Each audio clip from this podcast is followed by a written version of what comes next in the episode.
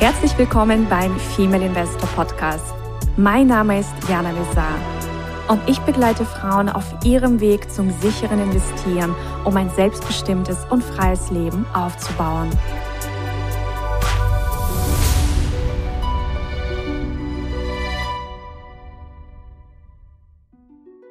Hallo ihr Lieben und herzlich willkommen zu einer neuen Folge beim Female Investor Podcast. Und ich habe heute wieder mal einen ganz besonderen Gast bei mir aus Österreich, aus Wien. Und ähm, zwar ist das Selma Prodanovic. Und Selma Prodanovic ist eine ganz besondere Frau. Sie zählt zu den einflussreichsten Business Creators in Europa und hat eine wunderbare Vision, eine Million Startups weltweit zu unterstützen. Und ich finde, das ist eine ganz, ganz, ganz, ganz große, tolle Sache Sache. Und deswegen habe ich sie hier eingeladen, dass sie mit uns darüber spricht, was macht überhaupt erfolgreiche Startups aus? Wie finanzieren sich Startups? Ihr wisst ja, wir reden ganz viel über die Börse und alle Unternehmen, die jetzt an der Börse sind, haben ja auch klein begonnen. Und ähm, das ist ein ganz, ganz wichtiger Aspekt, da mal hinzuschauen auf die Beginnings, also wirklich auf die Anfänge von Unternehmen und ähm, ja, vielleicht kennt doch die eine oder andere von euch Selma Prodanovic aus der TV-Show. Das ist eine TV-Startup-Show gewesen. In Österreich zwei Minuten, zwei Millionen, also ähnlich wie die Höhle der Löwen in Deutschland. Und ähm, natürlich ist Selma Prodanovic auch äh, ja, Investorin, Business Angel, hält selber mehrere Beteiligungen. Und ich freue mich riesig, Selma Prodanovic, dass Sie heute da sind und Ihre Erfahrung mit uns teilen. Herzlich willkommen. Vielen herzlichen Dank. Das ist äh, mir eine große Freude und Ehre, dabei sein zu können, äh, weil ich äh, einfach dieses Thema äh, Female Investing als ganz wesentlich und wichtig finde und möchte dazu auch gratulieren zu der gesamten Initiative und alle Frauen, die jetzt zuhören, einfach wirklich sagen, wichtiger Schritt für sich selbst und auch für unsere Welt. Absolut. Ähm, Frau Prodanovic, ich finde es immer ganz, ganz spannend zu erfahren, wie ist die Person zu der Person geworden, die sie heute ist? Also wann sind Sie Investorin geworden und wa also was waren so die Schritte davor? Also wie kam es überhaupt zu dieser ähm, Investorinnen-Tätigkeit? Äh, ich muss zugeben, dass ich eine absolut leidenschaftliche Unternehmerin bin, so ein Entrepreneur, äh, so richtig im Herzen.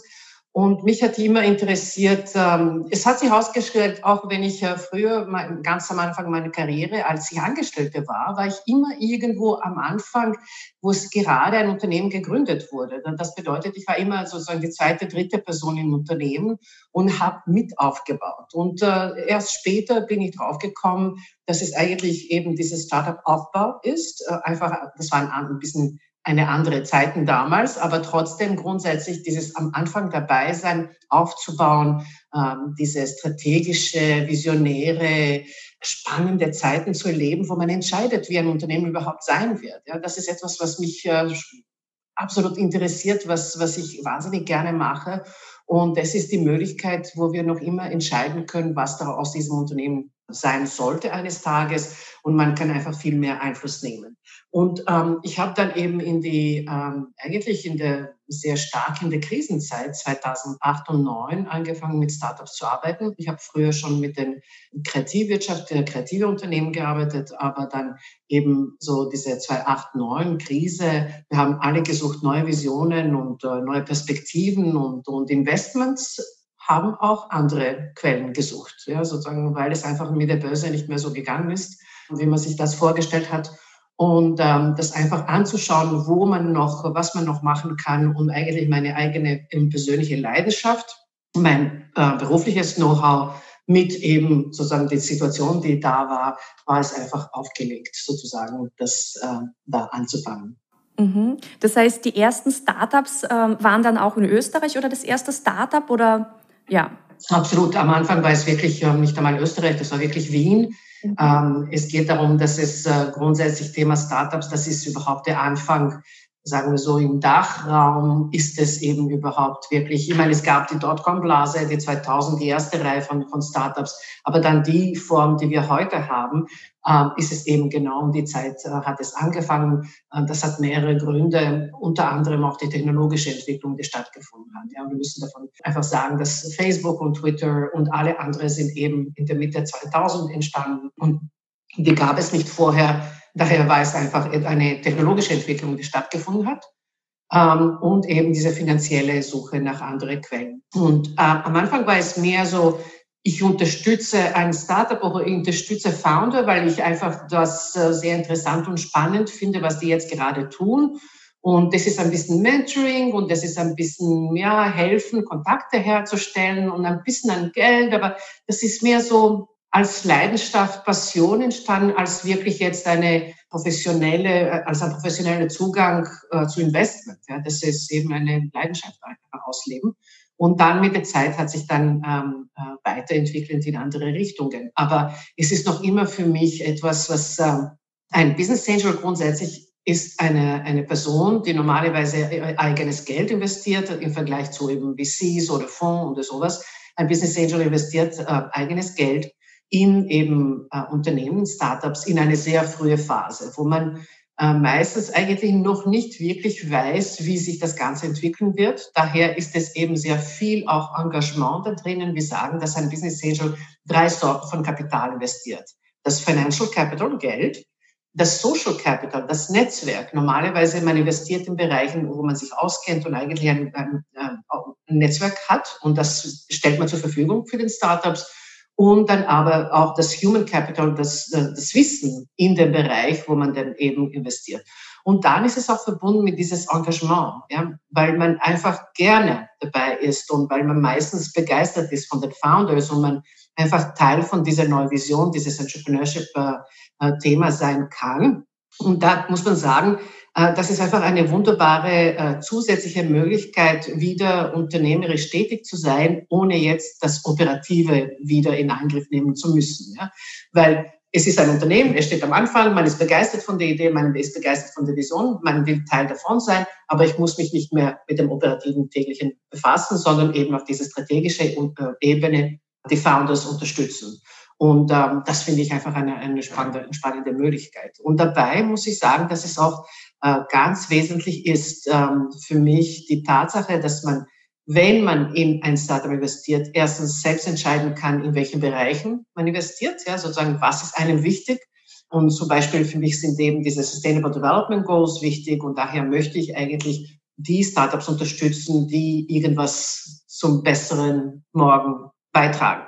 Das ist für mich besonders wichtig, wichtiger als jetzt sozusagen die die potenzielle, immer natürlich, es geht immer um Geld, aber grundsätzlich ist es auch möglicherweise ein Ausgleich zwischen Impact und, und das finanzielle Ergebnis, das es eben in Zukunft haben kann. Aber wieder, ähm, wenn man so früh investiert, man weiß nicht, was, welche Startups aufgehen werden oder nicht. Ja, das ist ein ganz, ganz wichtiges äh, Stichwort auch für meine nächste Frage. Wie gehen Sie bei der Auswahl vor? Ich kann mir vorstellen, dass sich sehr, sehr viele bewerben und ähm, also spielt Intuition auch eine wichtige Rolle. Also ich meine, wir Frauen haben ja auch eine ausgeprägte Intuition.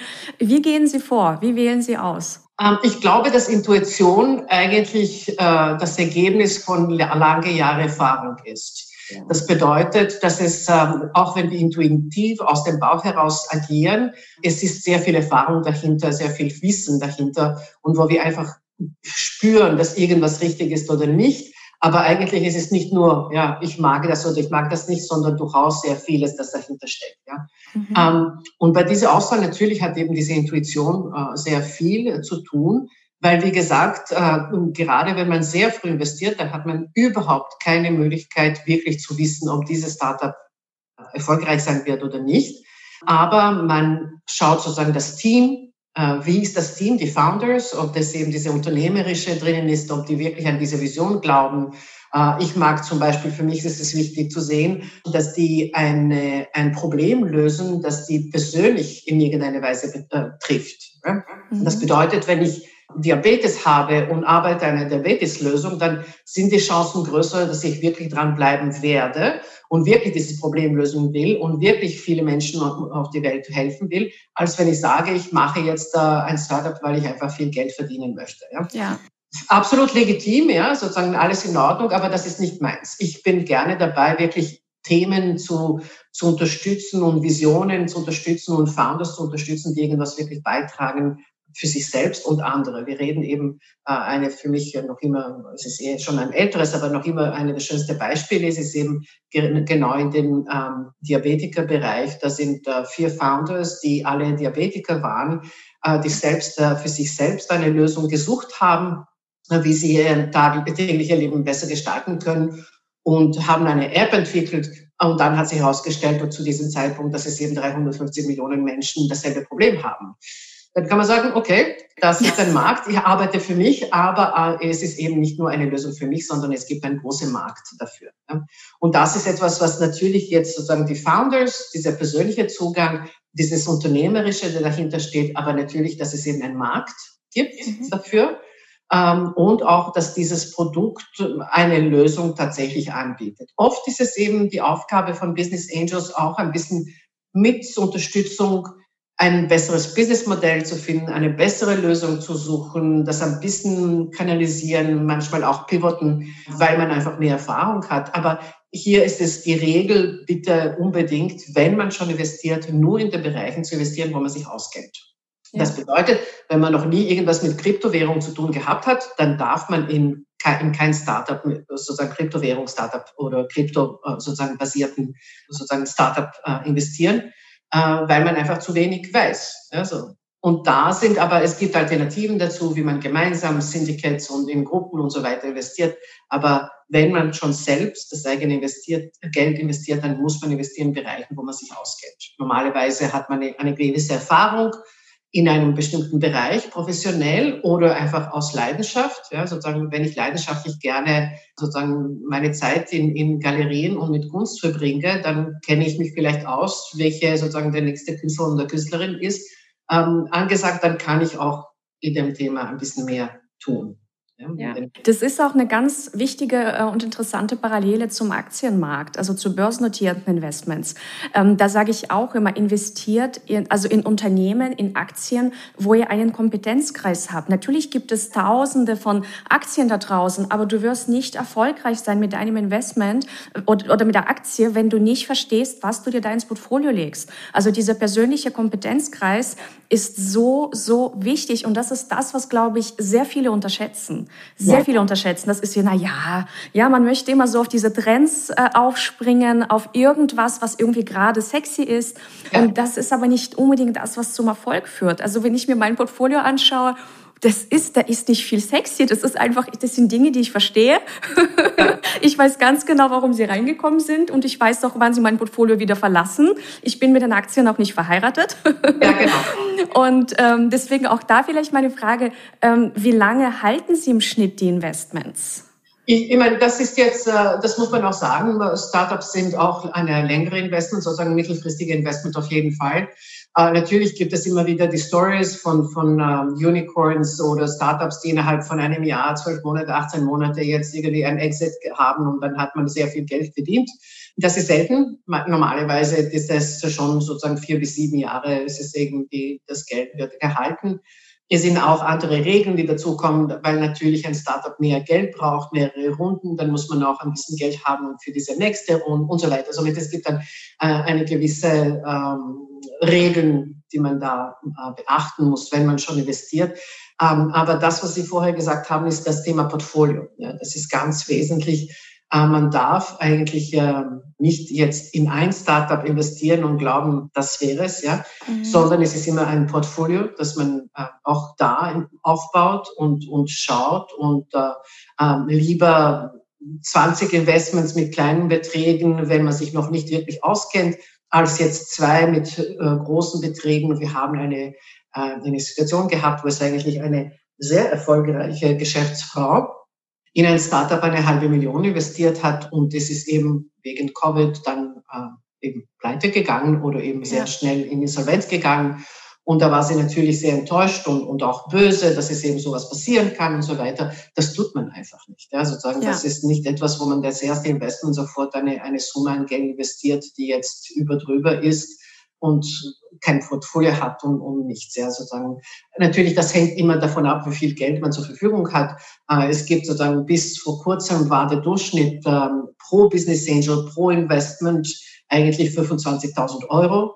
Somit ist es überhaupt keine großen Summen äh, und daher kann es durchaus äh, für viele auch Frauen in dem Sinne interessant sein. Und da möchte ich auch sagen, ich kenne so viele Frauen, gerade wenn sie in höhere Positionen sind, die das sowieso schon machen. Nur sie wissen es nicht, dass sie es machen, beziehungsweise machen es nicht professionell.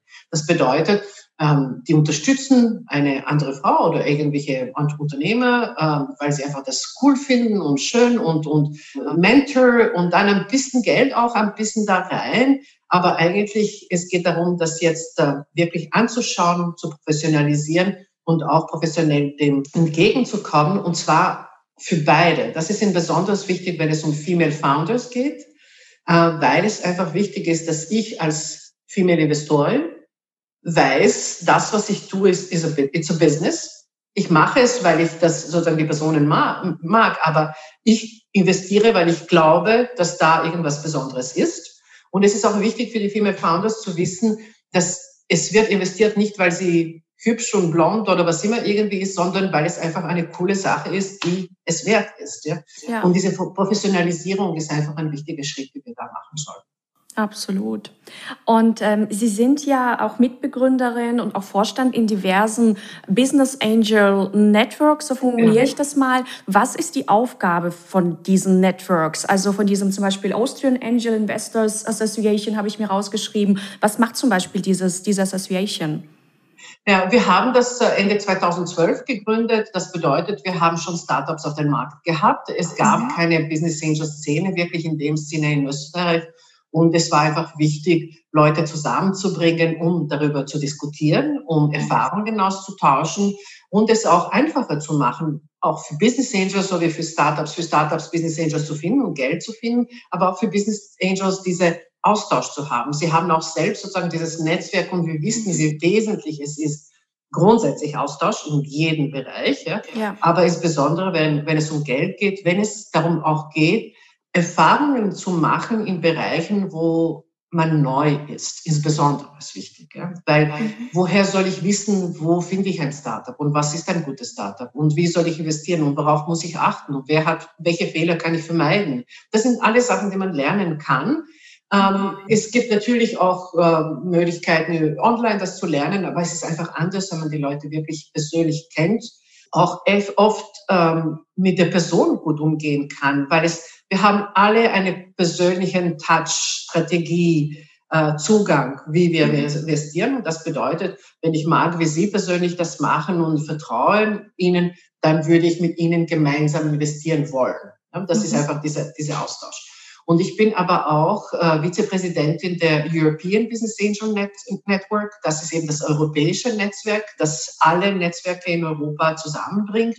Mhm. Und da bin ich natürlich sehr, sehr glücklich und sehr stolz, ähm, auch die Vizepräsidentin da zu sein, weil mir das einfach ein, äh, die Möglichkeit gibt, bestimmte ein, einen Einfluss zu haben, wie grundsätzlich ähm, äh, Startup Investment in Europa und die EU behandelt wird. Äh, wie können wir beitragen, dass neue Business Angels dazukommen in alle Länder und eben, dass ich habe es mir zur Aufgabe gemacht, eben mehr Frauen in die Business Angel Szene zu bringen. Das wir haben alles, wir haben alles, was wir brauchen. Es geht nur darum, ein bisschen darüber nachzudenken überhaupt. Ja. Ja. Was hindert denn die Frauen? Warum haben wir noch nicht so viele Frauen im, im Founding-Bereich? Ähm, ich glaube, dass es immer, erstens, es gibt vieles davon, ist äh, gesellschaftlich bedingt, so wie wir grundsätzlich eben das Thema Frauen und Finanzen und so weiter. Mhm. Ja, sozusagen, da brauchen wir nicht darüber reden, Gender Gap, äh, die gesellschaftliche Status, dass ich einfach so viele Sachen machen muss, dass irgendwie dieses Geldthema erst irgendwann irgendwo dazu kommt. Ja. Mhm. Ähm, aber es ist auch, äh, das sehe ich oft jetzt, äh, man denkt einfach nicht dran. Ja. Und wenn es jemand gibt, der diese Perspektive aufmacht, auf einmal ist es wow, das könnte ich machen. Das ist eigentlich auch etwas, was ich machen kann, ähm, weil es einfach sehr stark basierend ist auf der persönlichen Erfahrung und professionelle Erfahrung.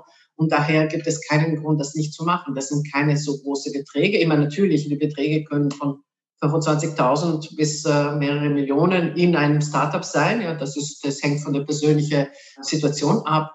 Aber grundsätzlich zu investieren in ein Startup, das machen wir jeden Tag. Ich meine, das ist so wie in Kinder zu investieren. Ja, ich finde das auch ganz spannend, was Sie sagen. Das kann im Grunde jeder. Und ich weiß noch, wie es bei mir damals war, als ich im Konzern war. Ich habe irgendwann auch diesen Wow-Moment gehabt, so diesen Gedanken, das kann ich eigentlich auch. Und mich wurde, also ich persönlich wurde durch ein Buch inspiriert von Robert Kiyosaki, Rich Dad Poor Dad und Cashflow Quadrant. Und habe durch dieses Buch einfach so diese Perspektive eröffnet bekommen, also irgendwie überhaupt darüber nachzudenken, mal ein Business aufzubauen. Und habt, also ich komme ja nicht aus einer Investoren- oder Unternehmerfamilie. Das war für mich so also irgendwie nie auf der Agenda. Ich habe das nie vorgelebt bekommen. Und auf einmal war das so, ach, warum eigentlich nicht? Und dann war ich so angefixt von der Idee, was Eigenes zu haben. Und im Grunde ist es so, wie Sie sagen, es ist diese professionelle Erfahrung, die man mitbringt. Bei mir war es die Bankenerfahrung, Investmentbanking, Kapitalmärkte und ähm, meine Leidenschaft Leidenschaft und ähm, auch so diese persönliche Story, warum mir das so wichtig ist, dass Frauen lernen, selbst zu investieren. Mhm. Und ähm, das, wenn man diese Dinge zusammenbringt, dann und, und dann noch ein bisschen fleißig ist und äh, ja das Ganze mit Sinn und Verstand betreibt, dann kann das eigentlich nur funktionieren. Also und also das ist so meine Erfahrung und äh, das kann auf jeden Fall jede Frau äh, machen und schaffen. Das ist überhaupt keine. Und das ist ganz wichtig, ja, das was Sie gerade gesagt haben. Es geht um diese persönliche Leidenschaft und das, was ich kann und was ich gerne mache. Äh, es ist egal, ob das jetzt die Gärtnerei ist oder Backen oder eben die Finanzen. Ja, somit ist es wirklich, das hat, es geht um dieses persönliche, weil das, was man gerne tut, tut man meistens gut. Ja, und das, was man gut tut, tut man gerne. Und dann kann man sich, äh, man beschäftigt sich damit gerne und lernt mehr darüber und äh, äh, spürt die Zeit nicht als jetzt, oh Gott, ich muss arbeiten, sondern man ist drinnen und das sind alle so wichtige Sachen, die dabei sind. Und ich glaube sehr stark an Unternehmertum, an Entrepreneurship, an diesem Mindset. Ja. Mhm. Ähm, ich glaube, dass es eben, wir alle diesen Mindset brauchen, egal was wir im Leben tun. Es geht um diese Solution-Oriented, Lösungsorientierung zu haben. Nicht Problemorientierung, sondern Lösungsorientierung. Ja. Und das ist das, was eigentlich Unternehmer tun, ist eben, die sehen ein Problem, so fängt das meistens an, ja, sozusagen überhaupt für die, für die Jungen, aber auch später, äh, ich wache jeden Tag auf und etwas nervt mich, jeden Tag und irgendwann entscheide ich, ich werde irgendwas äh, jetzt äh, dagegen unternehmen. Und das ist Unternehmertum. ja, sozusagen.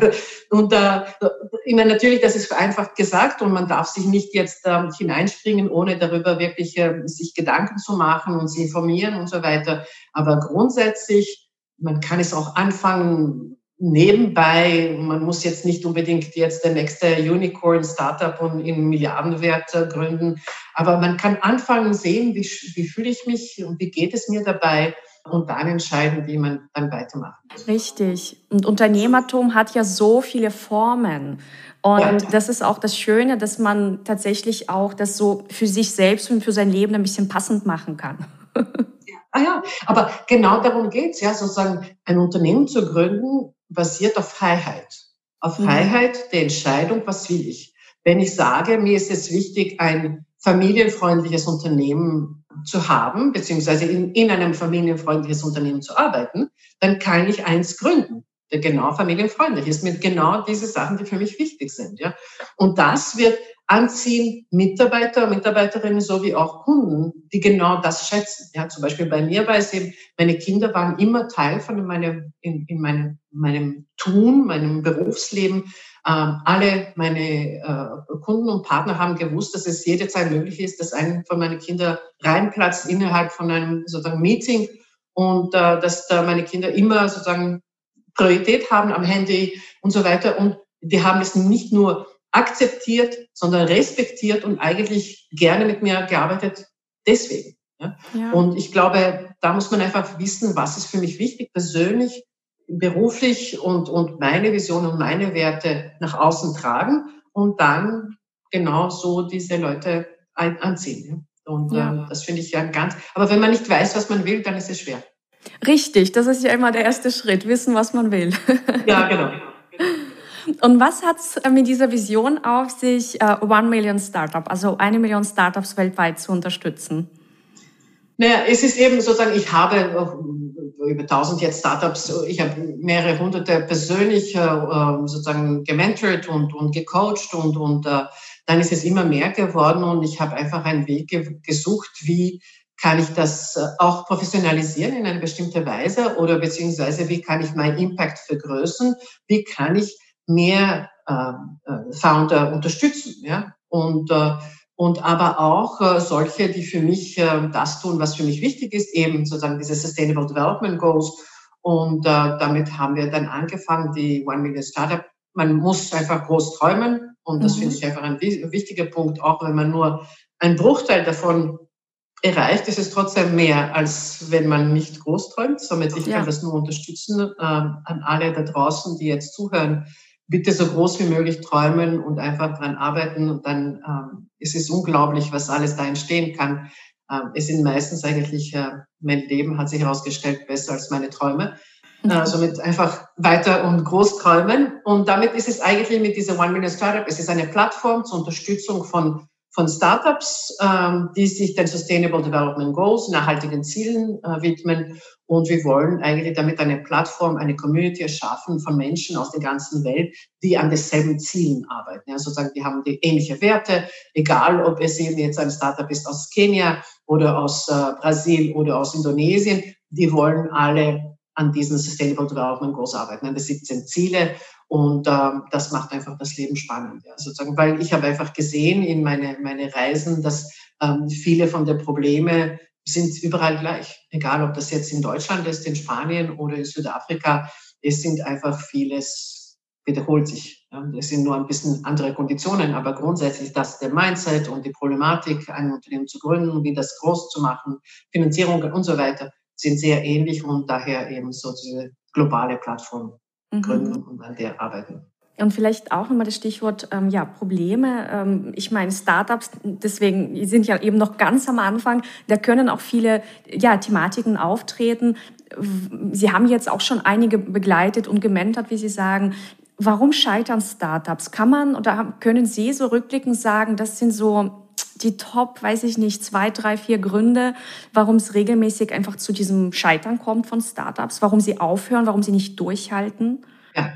Ich meine, das, das eine ist, das sozusagen, das ist nicht das Intuitive, was man denken muss, aber oft ist ein, ein Timing-Thema. Das bedeutet, mhm. dass es eben Startups sind, die eine Lösung ähm, ähm, erschaffen, die einfach noch nicht so weit ist. Ja, sozusagen, wenn es äh, wenn wir sagen Social Media, es war eine ganz andere Situation, als Facebook angefangen hat und fünf Jahre vorher wäre das gar nicht möglich gewesen mhm. und heute kann es zwei Milliarden Menschen oder mehr sein. Ja.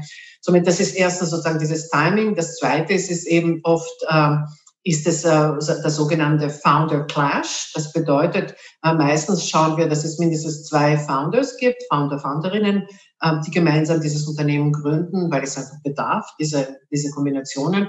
Und dann aber mit der Zeit, äh, als sich das Unternehmen entwickelt, das Startup entwickelt, dann haben die andere Visionen, wie jetzt weiter. Und da äh, entsteht ein Founder Clash und äh, das ist einfach sehr schwierig, sozusagen für Startups dieses Aufgeben ist etwas, was meistens passiert, wenn, und deswegen investiert man kaum ähm, ähm, in Einzelne. Das passiert oft eigentlich, wenn es eine einzelne Person ist und weil es einfach sehr schwierig ist, ein Unternehmen aufzubauen mhm. äh, und äh, viele Hürden da sind, äh, das würde ich nicht empfehlen, alleine zu gehen, beziehungsweise wenn man sich entscheidet, alleine ein Unternehmen zu gründen, unbedingt ein gutes Netzwerk um sich herum zu haben, um genau diese Phasen zu unterstützen. Ich habe das oft erlebt und das ist etwas, was ähm, Frauen sehr oft machen, ist eben ein, ein, ein äh, Unternehmen alleine äh, zu starten, ähm, auch mit möglicherweise große Visionen, aber die bleiben dann sozusagen alleine in diesem kleinen Kreis und das ist sehr schwierig, ja, sozusagen, weil man muss man einfach bedenken. Ich meine, das ist jetzt äh, unterschiedlich, aber äh, wenn ich alleine bin in einem Unternehmen, dann muss ich auch einerseits äh, die Strategie entwickeln, ich muss auch die IT irgendwie zusammenstellen, äh, aber auch das Klopapier im Unternehmen. Richtig. Und das ist einfach schwierig. Ja, sozusagen das, das braucht sehr viel Zeit und, und äh, da muss man sich gut einteilen können. Und wenn man kein gutes Netzwerk um sich herum hat, dann ist es eben sehr schwierig. Ja. Aber was Startups angeht, so wie gesagt, das Timing, wir wissen grundsätzlich in Europa, äh, weil das einfach das großteils äh, europäische Unternehmen sind, Klein- und, und äh, Mittelbetriebe, SMEs. Und äh, die meisten eigentlich starten Unternehmen, ohne zu wissen, ob es wirklich einen Markt gibt für das, was, sie, was es ist. Das bedeutet, Ähm, ich brauche die Lösung. Ich finde die Lösung großartig. Ich werde daran arbeiten. Es gibt die drei Freunde und Freundinnen, die sagen, wow, coole Idee, machen wir. Ja? Äh, man fängt an, ohne wirklich mit den potenziellen Kunden und Kundinnen zu sprechen und zu sehen, ob das wirklich einen Marktbedarf gibt, ohne die notwendige Recherche zu machen, ob es wirklich einen äh, Marktbedarf gibt. Und das ist ein großes Thema. Das ist ein Thema quer durch in Europa, egal ob das jetzt ein Startup ist oder eben ein, ein Einzelunternehmen. Ähm, das ist wirklich ein großes, äh, großes Problem, weil es einfach, mhm. äh, es, es klingt immer so überraschend. Ich meine, wie kann man ein Unternehmen äh, anfangen, ohne zu wissen, ob es Kunden gibt? Aber das ist das größte eigentliche Problem oft. Oft sind Menschen verliebt in die eigene Idee. Wir haben kurz darüber gesprochen, sozusagen. Mhm. Und äh, das muss man auch loslassen können dieses äh, einfach, wenn es nicht funktioniert, dann muss man es auch, äh, muss man auch äh, loslassen. Aber heutzutage, weil es diese technologischen Möglichkeiten gibt, man kann das sehr gut überprüfen, bevor man wirklich die großen Schritte macht. Ja. Ähm, man kann mit Kunden reden, ob das jetzt äh, über die sozialen Netzwerke, man kann Befragungen machen. Früher war das anders. Früher hat man ein großes Unternehmen viel Geld zahlen müssen für eine Marktbefragung Heutzutage kann man es sehr schnell machen, alleine. Und ähm, das würde ich unbedingt äh, empfehlen, zu überprüfen, ob es wirklich, egal ob das meine Leidenschaft ist, aber dass es wirklich wächst und ein, ein erfolgreiches Unternehmen äh, wird, muss es einen Markt geben, jemand, der bereit ist, Geld dafür zu zahlen.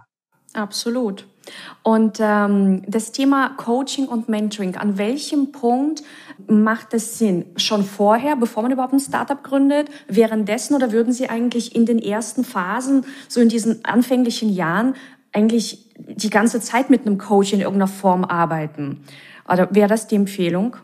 Ich, meine, ich würde grundsätzlich Coaching für jede Person in irgendeiner Form empfehlen. Ja, sozusagen, würde ich auch sagen. Egal, was man macht, ja, sozusagen beruflich, wenn man tätig ist. Und ich bin auch sehr stark. Ich bin jetzt, äh, ich habe auch mit einem Startup in dem Bereich äh, jetzt eine ganze Kampagne gemacht, äh, Health, Mental Health Matters, sozusagen diese ähm, mentale Stärke und um mentale Gesundheit äh, zu stärken. Ähm, insbesondere bei Frauen. Ähm, Frauen sind da, äh, haben ein größeres Thema bei Depressionen, ähm, zu viele Tätigkeiten, zu viele Sachen, zu viele Rollen, die wir gleichzeitig übernehmen und so weiter. Und daher ist es eigentlich, würde es wirklich als, so wie man Sport betreibt, würde ich sagen, man soll einfach einen Therapeuten, Therapeutin haben, die man immer wieder regelmäßig, unabhängig davon, dass es einem gut geht, trotzdem immer wieder besuchen und, und reden äh, und ein Coach unbedingt. Ähm, natürlich jetzt, wenn ich ein Unternehmen gründen möchte, würde ich unbedingt empfehlen, erstens die Netzwerke zu schauen. Das bedeutet, es gibt überall in der Welt oder auch online Möglichkeiten, sich mit äh, Gleichgesinnten äh, zu vernetzen und einfach zu hören, was haben die gemacht und was waren die Probleme, bevor man wirklich diese große Entscheidung trifft, einfach ein bisschen da zu schnuppern. Ne? Mhm. Ähm, ich sage immer, zum Glück wissen die Founders nicht, was auf die zukommt, sonst würde man das nie machen. Ja?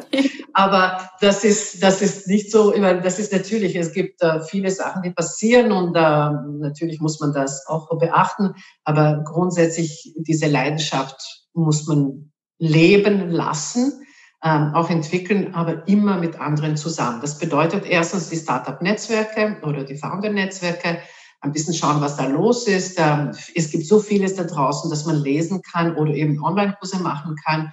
Und dann, ähm, bevor man überhaupt eigentlich ein Unternehmen äh, gründet, äh, sollte man im Idealfall schon mit jemand reden, ähm, ein Coach, Mentor, äh, Mentorin, um sich besser vorzubereiten. Ja.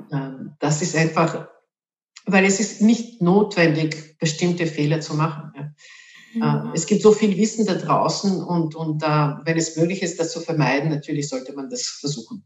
Wenn es nicht anders geht, es, geht, es, es hat auch mit der Lebenssituation zu tun. Ja, das bedeutet, wenn ich äh, 23 Jahre alt bin und ich kann das jetzt einfach ausprobieren, dann go for it und probiere es. Ähm, wenn es darum geht, dass ich gerade jetzt äh, gleichzeitig einen Job habe, die Kinder, Familie, Haushalt und noch irgendwie versuche, mein äh, mein Unternehmen auf die Beine, ein neues Unternehmen, ein eigenes Unternehmen auf die Beine zu stellen, dann muss man ein bisschen smarter sein. Äh, wenn ich sage, sozusagen mein Leben ist jetzt wieder am Anfang. Ich stehe wieder am Anfang, weil Kinder außer Haus oder ich habe sozusagen bin jetzt in, in, der, in Rente und kann einfach wieder ausprobieren. Das ist dann wieder anders. Aber ich wirklich unbedingt schauen, dass man so viel Wissen wie möglich für sich holt.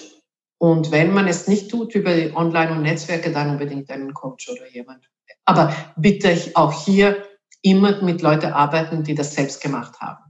Absolut richtig, ja. Weil wir haben, es gibt so viele äh, sozusagen Startup-Coaches oder Unternehmer-Coaches da draußen, die eigentlich noch nie irgendwas gemacht haben oder vielleicht nur ein Unternehmen gegründet haben und eigentlich nie die Erfahrung gemacht haben, was es bedeutet. Und äh, die können da sehr wenig wirklich äh, helfen.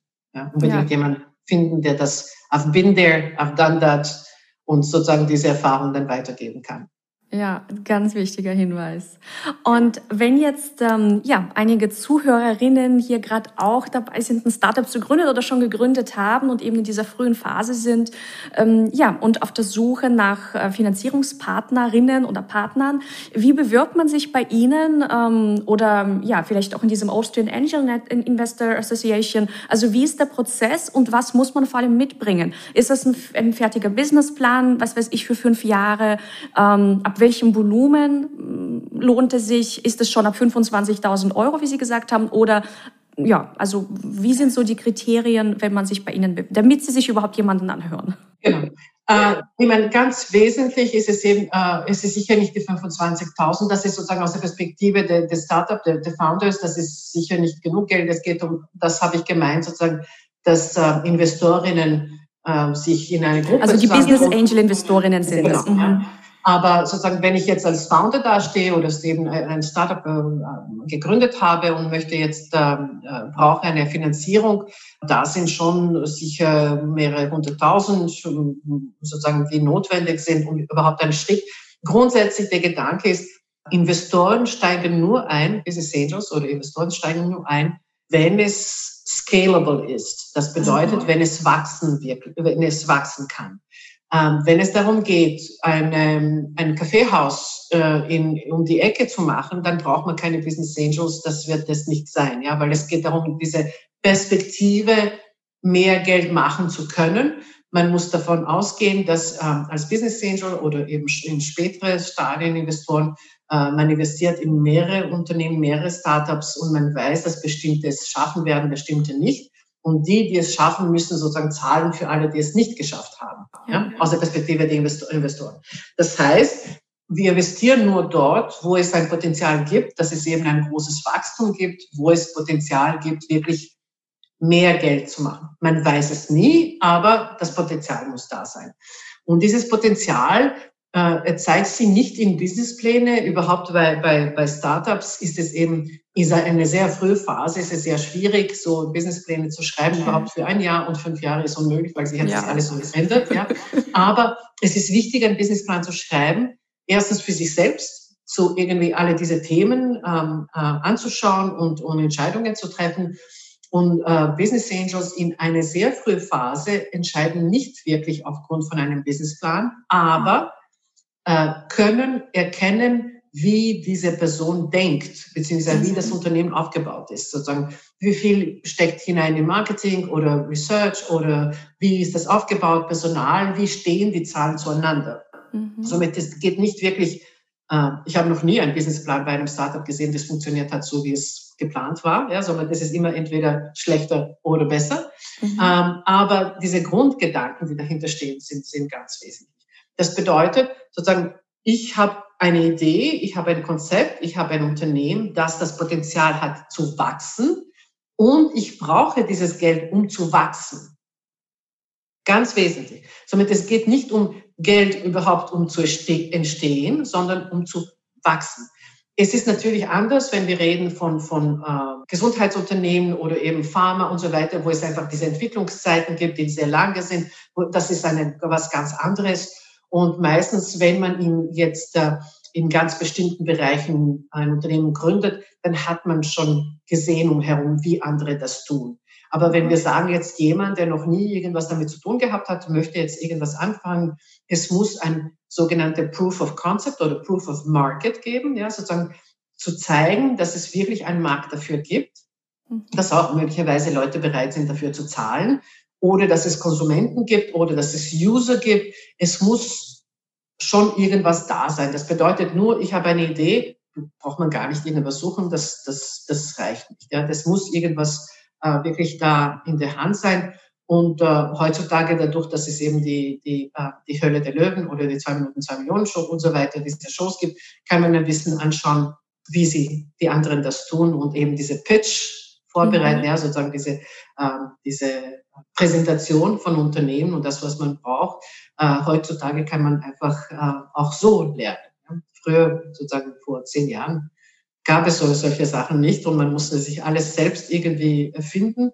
Ähm, heute gibt es so viel Information, dass man finden kann, ähm, auch online.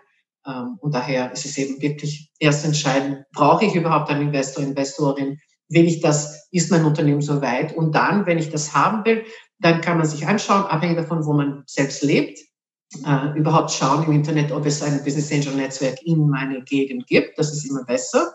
Dann zweitens ein bisschen schauen äh, im Land, wo man ist. Ja?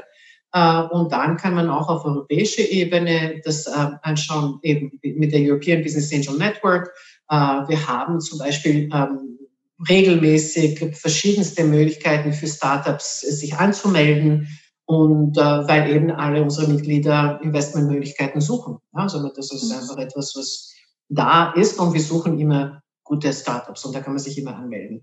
Oder einfach, es gibt sehr viele Möglichkeiten, sei es jetzt, äh, man muss schauen, in welchem Bereich, es ist ein bisschen jetzt schwieriger, sozusagen, weil es hängt von dem Bereich, ähm, in welchem Bereich bin ich tätig, was suche ich, aber es gibt die Acceleratoren, es gibt eben Mentoring-Netzwerke, es gibt Startup-Netzwerke, wo man die Informationen holen kann, aber eben äh, Business Angels erst in eine Phase, wo man wirklich wachsen will und man weiß, es ist etwas, wo ich auch bereit bin, Sachen wirklich anzugehen. Ja. Weil oft ist der Gedanke, ähm, ich erarbeite etwas und dann finde ich einen Business Angel und dann ist es eben erledigt. Mhm. Ähm, aber das ist genau, erst dann fängt die Arbeit an. Sobald Gelder von außen kommen, dann muss ich dieses Vertrauen und dieses Geld auch äh, vermehren und, ja. und auch irgendwas draus machen und erst dann fängt die Arbeit an. Und da muss man einfach entscheiden, will ich überhaupt äh, Investoren an Bord haben oder nicht und, und, und mhm. in welche Form und wie viel. Ähm, wir haben immer wieder die, die Situation, wo es eben ähm, Founderinnen äh, weniger Geld verlangen, weniger Geld haben wollen. Aber wir wissen auch, dass die es deutlich schwieriger haben als, äh, als Founders. Sozusagen männliche äh, Founders haben es leichter als, als Frauen, äh, Geld überhaupt zu bekommen von Investoren. Warum? Das wissen wir. Warum? Es gibt verschiedenste Gründe, unter anderem, es hat auch mit dem, dieser gesellschaftlichen, das, das, wieso haben wir ein Gender Gap und wieso haben wir ja, sozusagen viele von diesen Themen, die da sind. Ähm, aber es ist grundsätzlich ähm, unter anderem in die, diese Frühphase, man investiert aufgrund von Vertrauen. Mhm. Ja, dass ich vertraue dir oder diesem Founder, dass er, sie das machen kann, wirklich, was die, was die sagen. Und man vertraut mehr das, was man kennt. Mhm. Ja, das ist irgendwie. Und dadurch, dass es noch immer die Mehrheit, die große Mehrheit der, der, der Investoren oder Angel-Investoren Männer sind, ähm, ist es einfach etwas, was sich repliziert und dupliziert, äh, weil das einfach ein, ein, ein einfacher ist. Obwohl ich sehr viele, ähm, inzwischen seit sehr viele ähm, männliche sozusagen Investoren kenne, die gerne in Frauenteams investieren würden. Aber einerseits, es gibt die weniger, andererseits äh, agieren die anders, aber auch, die bekommen nicht das Vertrauen, was sie, was sie bekommen sollten. Ähm, oft äh, werden Entscheidungen, was Frauen angeht, ähm, basiert auf, sagen wir so, wenn, wenn ein Founder pitcht oder eben sein, sein eigenes Unternehmen vorstellt, wir investieren in die Vision der Zukunft. Ja. ja? Mhm. Und entweder ist das etwas, ähm, was wir vertrauen und glauben, dass es cool sein kann und wirklich wachsen kann, aber das ist eben in diese Zukunft orientiert. Und oft bei Frauen werden entschieden aufgrund von der Erfahrung, die sie mitbringen. Und das ist einfach, ich meine, wie kann ich eine Erfahrung mitbringen, wenn ich jetzt ein innovatives Unternehmen gründe, das nicht einmal besteht. Ja? Somit mhm. die, die Biases, das sozusagen die, ähm, das, wie wir betrachten, oft, egal ob Mann oder Frau, oft betrachten wir einfach anders das, was Frauen sagen, was Männer sagen. Und das wissen wir gesellschaftlich ein großes Thema noch immer und das wird äh, sicher nicht morgen gelöst werden. Aber wir arbeiten dran und deswegen ist es auch wichtig, viel mehr Frauen als Investorinnen dabei zu haben. Mhm. Ähm, nicht, weil sie unbedingt jetzt äh, nur in, in Female Founders investieren sollen, ja, aber einfach, die bringen eine Diversität, die notwendig ist, ähm, um einfach ein, ein bisschen das Ganze aufzuwirbeln und, und äh, eigene Entscheidungen zu treffen. Ja. Ähm, und äh, ich gehe, für mich ist es schon die Devise, äh, je mehr Female Investors, desto mehr Female Founders. Das ist, wenn wir da irgendwas verändern wollen, dann müssen es viel mehr Frauen da draußen sein, geben, die bereit sind, auch ähm, ihr Wissen, ihr Netzwerk und ihr Geld in die Zukunft zu investieren. Absolut. Ja, das sind ganz, ganz spannende Dinge, die Sie heute mit uns geteilt haben. Und äh, ja, was sind vielleicht Ihre abschließenden Worte für die Gründerinnen und Gründer, die heute zuhören? Ich kann nur sagen, dass es eigentlich noch nie ähm, so gut gewesen ist. Es gab noch nie so eine gute Zeit für ein Unternehmen zu, zu starten. It was never a better time to start a company. Und aber auch, es war noch nie so gut, unter eine, äh, in eine Startup zu investieren. Mhm. Ähm, und was für mich besonders wichtig, um, ähm, there was never a better time to be a woman. So oh ja. Es war eine gute Zeit, eine Frau zu sein. Sozusagen, wir haben jetzt, wir sind jetzt in eine, in eine Phase der Entwicklung der Welt, äh, wo wir so viele Möglichkeiten haben, die früher nicht da gewesen sind. Und es liegt an uns, das jetzt äh, zu nutzen, zu genießen und äh, auch weiterzugeben. Absolut. Dem möchte ich auch gar nichts mehr hinzufügen. Das ist einfach so, it has never been a better time to be a woman. Und deswegen meine wunderbaren Frauen, meine wunderbaren Investorinnen, ich hoffe, ihr habt Spaß gehabt mit unserem Interview, habt einige Impulse mitnehmen können, ich bin ganz sicher. Und ähm, ja, bedanke mich sehr bei Selma Prodanovic. Ganz, ganz wundervoll, dass Sie da waren. Und ähm, ja, freue mich mit Ihnen vernetzt zu bleiben und sage einfach nur Danke. Danke vielmals, dass ich hier sein konnte. Und wie gesagt, Gratulation an alle, die jetzt zugehört haben und einfach weiter so machen. Danke sehr. Ja, ciao, ihr Lieben. Das war der Female Investor Podcast. Für mehr Inspirationen, wie du mit Leichtigkeit zur Investorin wirst, schau gerne auf meine Website www.female-investor.com. Bis zum nächsten Mal, deine Jana.